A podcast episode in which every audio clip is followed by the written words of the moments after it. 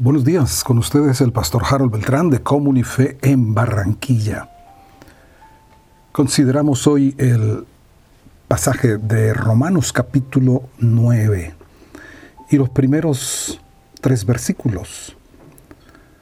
Dice, verdad digo en Cristo, no miento, y mi conciencia me da testimonio en el Espíritu Santo, que tengo gran tristeza y con continuo dolor en mi corazón, porque deseara yo mismo ser anatema, separado de Cristo por amor a mis hermanos, los que son mis parientes según la carne.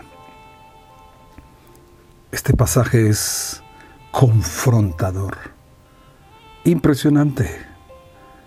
No está Pablo hablando algunas frases de cajón está expresando lo que debiéramos sentir cada uno de nosotros que conocemos al Dios vivo y verdadero, por aquellos que no le conocen. Él está diciendo que tiene una gran tristeza y que además tiene un continuo dolor en el corazón.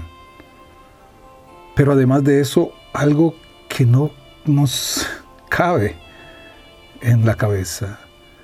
Él deseaba ser anatema o maldito o excluido, como dice aquí, separado de Cristo por amor a sus hermanos, para que otros entraran, para que los judíos que lo persiguieron, cuando leemos el libro de los Hechos de los Apóstoles, fueron los mismos judíos los que perseguían a Pablo, los seguían de ciudad en ciudad, alborotaban las gentes y los ponían en contra de Pablo y tenía que huir descolgado en un canasto, apedreado en una ciudad.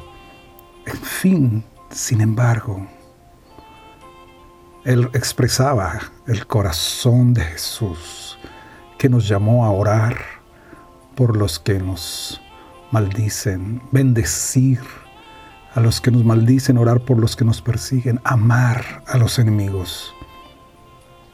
Está en línea con algo que en el Antiguo Testamento Moisés expresa en el capítulo 32, versículo 31, cuando Israel levanta el becerro de oro mientras Moisés está en el monte recibiendo las tablas de la ley, dice, entonces volvió Moisés a Jehová y le dijo, te ruego pues, este pueblo ha cometido un gran pecado porque se hicieron dioses de oro.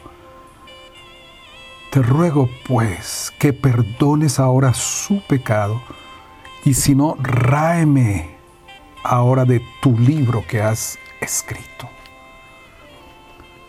Estaba también en la misma dirección de intercesión delante de Dios a favor de su pueblo, del pueblo que estaba en desenfreno, en locura, Moisés allí en el Antiguo Testamento.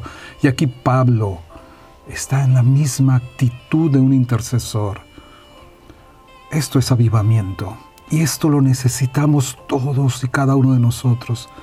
No podemos seguir indiferentes, mirando hacia otro lado, cuando aquellos, mis hermanos, como dice Pablo, aquellos familiares, aquellos amigos, conocidos, vecinos, están excluidos, están apartados, están alejados de la salvación, del reino.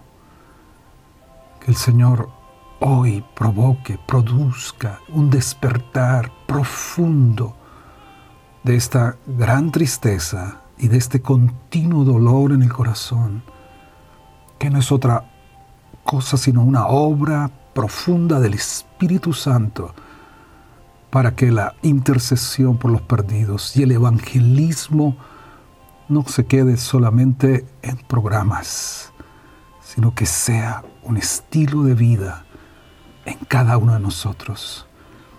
Que Barranquilla, esté en nuestro corazón para ponernos delante de Dios a favor de ella, hoy en su cumpleaños, pero también por la salvación de todos los que aquí habitan. El Señor nos dé su gracia para experimentar esta verdad del Evangelio. Amén.